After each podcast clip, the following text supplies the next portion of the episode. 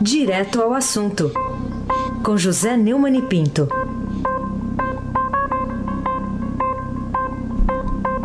Neumani, bom dia. Bom dia, Raíssen Abac, o craque. Bom dia, Almirante Nelson e o seu pedalinho. Bom dia, Diego Henrique de Carvalho. Bom dia, Juliano Fonseca. Bom dia, Clã Bonfim, Emanuel, Alice Isadora. Bom dia, melhor ouvinte, ouvinte da Rádio Eldorado 107,3 FM. Aí sim, abaque, o craque. Vamos lá, direto e reto, Neumann. Você concordou com o presidente do Supremo Tribunal Federal, Dias Toffoli, quando ele disse a respeito dos protestos nas ruas no domingo agora contra o STF, um dos alvos, que os seus membros, né, os seus ministros devem ter couro suficiente para aguentar a pressão? É, o, o, o ministro Dias Toffoli não é nenhum é, grande jurista, nem muito menos um grande é, usuário da língua portuguesa. É, ele quis dizer, talvez, couro grosso, né? Quer dizer, que apanha, mas é, aguenta firme. O comentarista José de Souza, nosso colega, comenta como eu no Jornal da Gazeta, no seu comentário encerrou dizendo que eles podem até ter cor suficiente, mas muitos têm miolo mole. É a verdade. Que o, o que se discute no STF não é a questão do couro, a capacidade de resistir dos seus membros, é a insistência com que eles tentam é, desmoralizar as atividades e as atitudes de procuradores e juízes de primeira instância principalmente quando atingem ídolos, líderes políticos, governantes ou ex-governantes, aos quais devem, eles devem algum favor, principalmente o favor magnífico da nomeação do é, para o cargo, né? Eu já disse aqui e repito, o STF não tem mesmo que atender a pressão popular. O que o tem que fazer, o STF tem que fazer é se cingir exclusivamente à Constituição, é, à lei que está escrita, e não tentar ficar interpretando-a para é, ajudar velhos amigos que se meteram em enroladas feias, em grandes falcatruas. Aí se abaque o craque. Bom, é, como que você acha que o Congresso Nacional, Neumani, deverá reagir às críticas que foram di dirigidas aí pela OCDE a respeito da lei de abuso de autoridade que foi aprovada lá? É, eu tenho, desde a época das 10 medidas contra a corrupção, eu tenho alertado que essa reação dos é, suspeitos, acusados, processados, e condenados no Congresso Nacional é, a respeito do combate à corrupção, nessa, é, produzindo essa lei de abuso de autoridade, que foi meio abandonada, guardada na gaveta e agora voltou para participar dessa, é, dessa agressividade do Congresso contra a reação do povo que é, escolheu e elegeu o Jair Bolsonaro. E agora, o grupo de trabalho sobre suborno da Organização para a Cooperação e Desenvolvimento Econômico, a OCDE, se disse seriamente preocupado com o avanço da proposta no Congresso que poderá punir juízes e procuradores por atos de abuso de autoridade. O grupo, a Heisen disse que o projeto traz ameaças ao combate à corrupção ao definir de forma excessivamente ampla e com elementos subjetivos dos novos crimes. Ao passar pelo Senado, houve um, uma atenuação, mas não é uma atenuação é, que possa tornar palatável a lei, que é desnecessária, pois os abusos de autoridade já são previstos na lei normal, né, na lei sem a lei de abuso de autoridade. Né? Segundo a nota da OCDE, essa ampla definição poderia servir como um mecanismo para que indivíduos corruptos ataquem injustamente promotores e juízes que buscam fazer justiça, trabalhando adequadamente e acarretar uma significativa inibição nos processos de investigação e de combate à corrupção no Brasil e no exterior. Por exemplo, a, a nota é, classifica como vaga indefinida a regra que pune juízes e procuradores quando agirem por mero capricho ou satisfação pessoal. Isso é excessivamente subjetivo e pode levar ao abuso em, em sua aplicação, quer dizer, é uma lei abusada para ter, ter o abuso. O grupo da, da OCDE também disse que se o projeto for aprovado, ele poderia afetar a capacidade do Brasil de cumprir integralmente as obrigações que tem assumido perante a OCDE. E daí o alerta que eles transmitem. O, o Congresso vai dar uma de ah, autônomo, não tem que, a OCDE não tem que se meter. Mas o Brasil faz parte da OCDE. E era bom, seria bom se eles prestassem atenção nesse alerta. Eisenbach, o craque.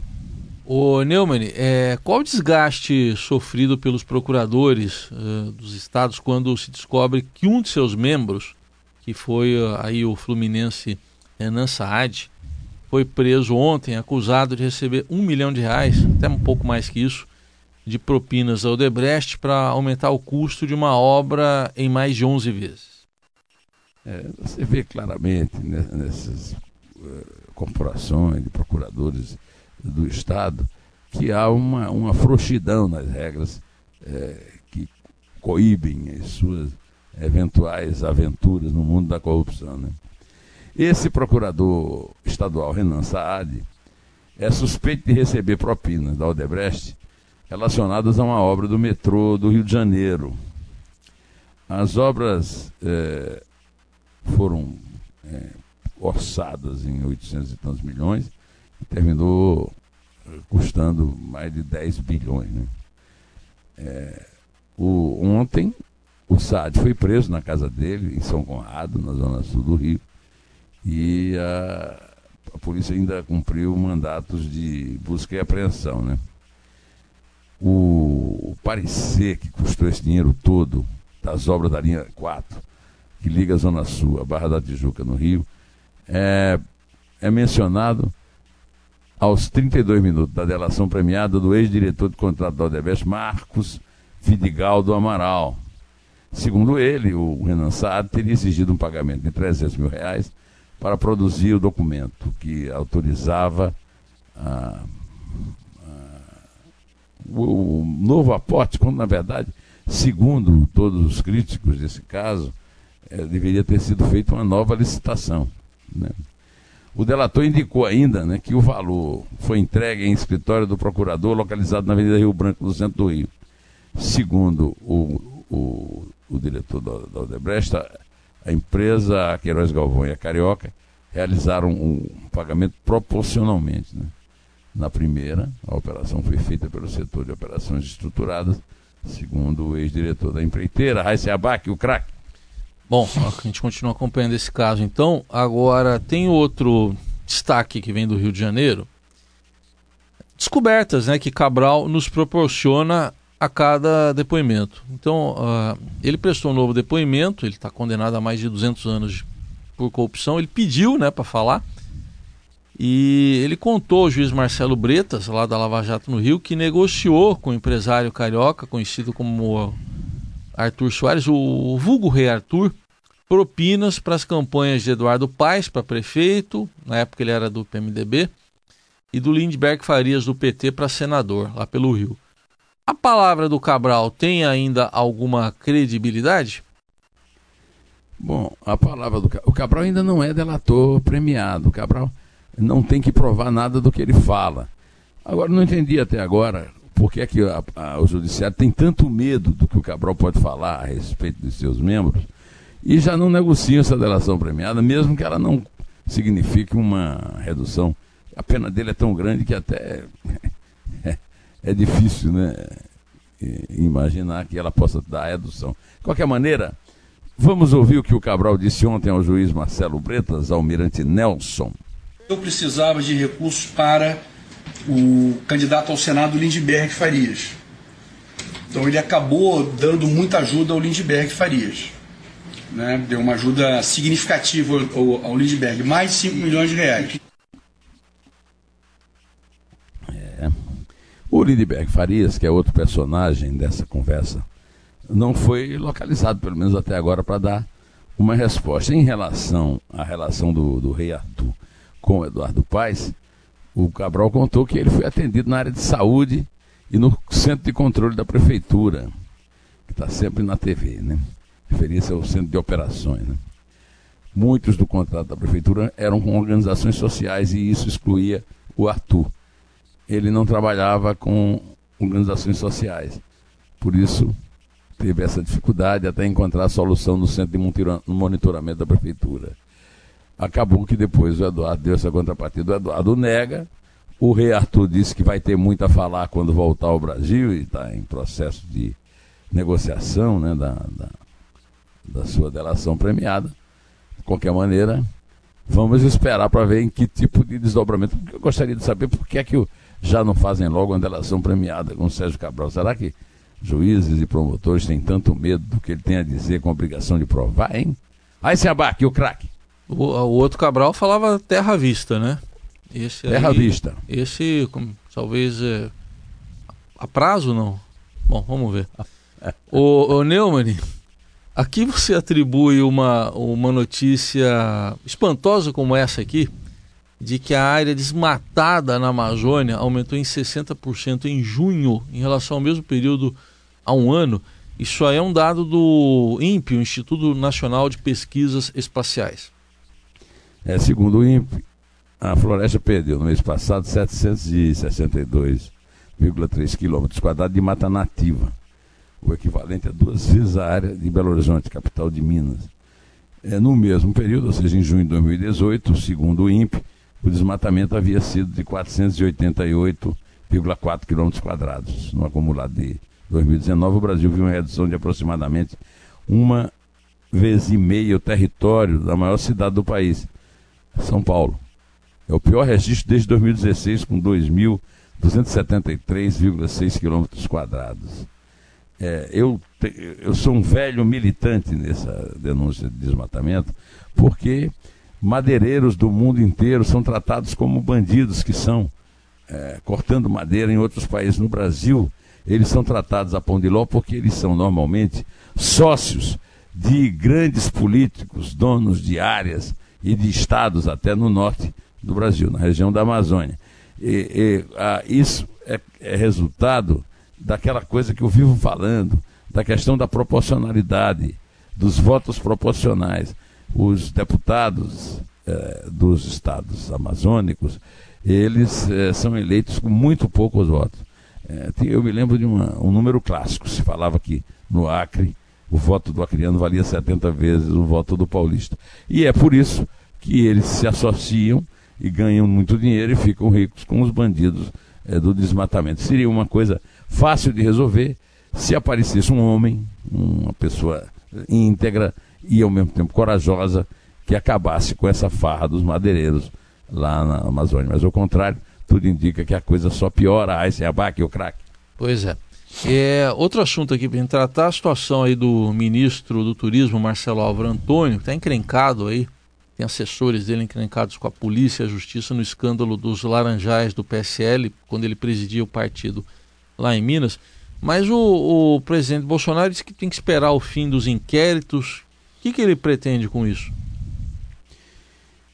É, ontem a justiça soltou né, o, o, o, assessor lá do Marcelo Álvaro Antônio, mas a Polícia Federal indiciou um assessor especial do ministro, né, dois ex-auxiliares e quatro candidatas do PSL de Minas Gerais sob suspeita de participação é, em esquema de candidatura laranja para desviar a verba pública da legenda. É, o, a polícia acha que há um número de indiciados até maior. O, a reação do Bolsonaro é uma reação sem o menor nexo. Ele disse que a primeira coisa que ele mandou o, o Sérgio Moro apurar esse mesmo tipo de crime em todos os partidos. É, tudo bem, é, todo mundo tem que ser investigado. Agora, isso não tem nada a ver com o fato dele manter na, na equipe de governo, no primeiro escalão, um, de, um deputado que não tem a menor relevância nacional, que não tem a menor importância política e que é suspeito e está cercado de suspeitos por todos os lados. Né? É, a polícia está investigando isso porque parte do dinheiro foi para empresas ligadas ao gabinete do Álvaro Antônio, na época era deputado federal e presidente do PSL de Minas. O Marcelo Von Rondon, o assessor especial e braço direito do ministro, o Roberto Soares e o Aysander de Paula, os ex-assessores que coordenaram a campanha do político no Vale do Aço em Minas, foram presos na quinta-feira, né? ocasião em que houve busca e apreensão em suas casas e depois a justiça ordenou a soltura dos três ontem, último dia da prisão temporária de cinco dias. A suspeita é que a Polícia Federal acha que as candidaturas e o serviço eleitoral declarado pelos quatro candidatos não tenha passado de simulação, né? É o Miguel, né? Com o intuito de desviar dinheiro público do PSL. A atitude correta do presidente, na minha opinião, não era ficar esperando as calendas gregas quando o inquérito acabar. É, tira o ministro, substitui. Se ele provar a inocência, pode voltar, por que não? Aysen Abaki, o craque. O Neumann, vamos falar do BNDES também. É, o que, que você acha que o ministro da Justiça, Sérgio Moro, também da Economia, Paulo Guedes, deveriam fazer para reduzir. É, tem gente que vê muita safadeza até na gestão de créditos do BNDES. O que, que eles podem fazer para dar mais transparência a isso tudo? É, o BNDES lida com o meu fundo de garantia tempo de serviço, com o teu, né? Tirar a mão do meu fundo de garantia, meu, qual é? A corrupção da Odebrecht no governo de Lula foi transnacional, envolveu 33 países. No meu fundo de garantia e o teu estão em jogo nisso. E o Gilmar Mendes ainda tenta soltar o Lula. O maior, você sabe o que é que é do Nibor? Hein, Lá em Mogi das Cruzes você conhece o Dom Nibor? Não. É o Robin Hood ao contrário. Ah, sim, sei, sei. É. É. Inacreditável, não é o doutor Modesto Cavalho? Só no BNDES, o calote da Odebrecht foi de 7 bilhões, a gente já falou isso aqui. Já que você falou no Pedro Alves Cabral e na safadeza, eu parafrasearia o Pedro Alves Cabral, essa frase dele é, é sacanagem à vista, viu, meu amigo Reis? O dinheiro que foi desviado do BNDES com corrupção se equipara a furto com esse dinheiro furtado, o superfaturamento das obras, você viu naquele caso do Renan Saad, que acabamos de falar, obtido por corrupção, a Odebrecht comprou as garantias que deu aos bancos privados. Atenção, o produto do crime não pode ser ativo disponível. Os bancos que sabiam disso são receptadores. Alô, alô, Moro. Isso pode? Pode, Arnaldo. O BNDES é também um do Nibor, Robin Hood, ao contrário. Roubou o fundo dos trabalhadores, dos pobres trabalhadores, estão aí desempregados para dar aos ricos. 7 bilhões de empréstimo ao BNDES, senhor Reis, para o Odebrecht, sem garantia. Nós, trabalhadores, contribuintes, vamos ter que arcar com esse calote. Alô, alô, Paulo Guedes, você vai permitir que esse escândalo continue? Aliás, esse escândalo passou na janela e só quem não viu foi o juiz Carolina. Lembra da Carolina do Chico, Reis? É, é o João de Oliveira Rodrigues Filho, da primeira vara de falência e recuperações judiciais de São Paulo. É. Mas ele não viu como? É. Ou melhor, Heisen, seria o caso de perguntar, ele não viu quanto? Alô, alô, Montesano, novo presidente do BNDES. Vamos abrir essa caixa preta logo, rapaz. Hum. Heisen Abac, o craque. Vamos fechar aqui falando. Queria saber o que você quis dizer com o título do seu artigo que está circulando desde ontem no, no, blog do Neumann, aqui no estadão.com.br. O título é O Barco Pirata de Verdevaldo. Bom, para esclarecer, primeiro, isso é uma décima, né? É um verso de cordel que dá algum título. Né? É bom esse título, né? Não? Ou eu estou me gabando à toa, hein? O barco pirata de Verdevaldo é, um, é um, uma décima, é um, é um alexandrino. E eu digo o seguinte, Reis, enquanto o Greenwald, que é o Verdevaldo, né? você sabe que Verdevaldo é o apelido jocoso que deram ao Greenwald nas redes sociais, numa tradução digamos, não muito literal do seu sobrenome. Enquanto ele não apresentar provas técnicas de que mensagens hackeadas de agentes contra a corrupção são reais, vale contar com a eventualidade de serem peças de ficção, que é a hipótese que o meu sempre citado mestre uh, Modesto Carvalhosa já citou. Agora, nesse artigo, eu não, eu, não, eu não vou apenas em cima disso, eu também digo que o recado das manifestações de domingo 26 de maio, domingo 30 de junho, vale para os três lados dessa República de Bientos, viu? deputados e senadores acusados, denunciados, condenados e apenados por corrupção e lavagem de dinheiro, ministros das altas cortes que se consideram acima de qualquer cobrança e o chefe do executivo, o doutor Jair Bolsonaro, sim. A queda de popularidade registrada pelos institutos de pesquisa não tira de Bolsonaro um milímetro de legitimidade. Foi obtida no voto direto. Mas noções básicas de aritmética elementar do professor Ari Quintela, que eu conheci no Colégio Estadual de Campina Grande, bastariam para persuadi-lo de que, como advertiu Fernando Gabeira no artigo Um Governo que Namora com a Morte, do Globo, é, de ontem, as pesquisas já indicam como o capital político de Bolsonaro escorre pelos dedos ele está longe de perceber como a extrema-direita é minoritária. As multidões que foram às ruas em 26 de maio e 30 de junho são formadas majoritariamente, Raíssa, por antipetistas que não aceitam a volta da roubalheira da aliança do PT com a nossa cleptocracia ancestral e pela maioria a favor do combate à corrupção do tipo Lava Jato. E assim eu recomendo a leitura do meu artigo que está desde ontem à, à noite no no meu blog do Neumann, no portal do Estadão, como sempre acontece toda semana. Toda segunda-feira. Aí abaque, o craque, vamos contar. Vamos contar, vamos lá. É uma contagem regressiva para o jogo da Argentina hoje. É a Argentina joga com quem mesmo? A Argentina joga com uma seleção de um tal de Tite. Eu preferia ah, que tá. jogando. Eu preferia que. Já houve uma vez, eu me lembro, ah. uma academia que tinha ali no Parque Antártico, que vestiu a camisa da seleção brasileira e, e se portou bem, né? É. Você lembra disso? Não, você não tinha nascido ainda, né? Não, lembro. Lembra? Lembro. Sabe um jogo é, que eu lembro? ser o caso hoje. Eu duvido que a Argentina resistisse ao Palmeiras. Sabe ao um... seu Palmeiras. Sabe um jogo que eu lembro bem e que mostra como é que eu mudei em relação à seleção brasileira? Hoje talvez eu durma no horário, não sei. Vamos ver, a conferir. Mas tem um jogo de 76 que você vai se lembrar do Ramires, do Uruguai correndo atrás do Rivelino. Deu uma, deu uma, deu uma...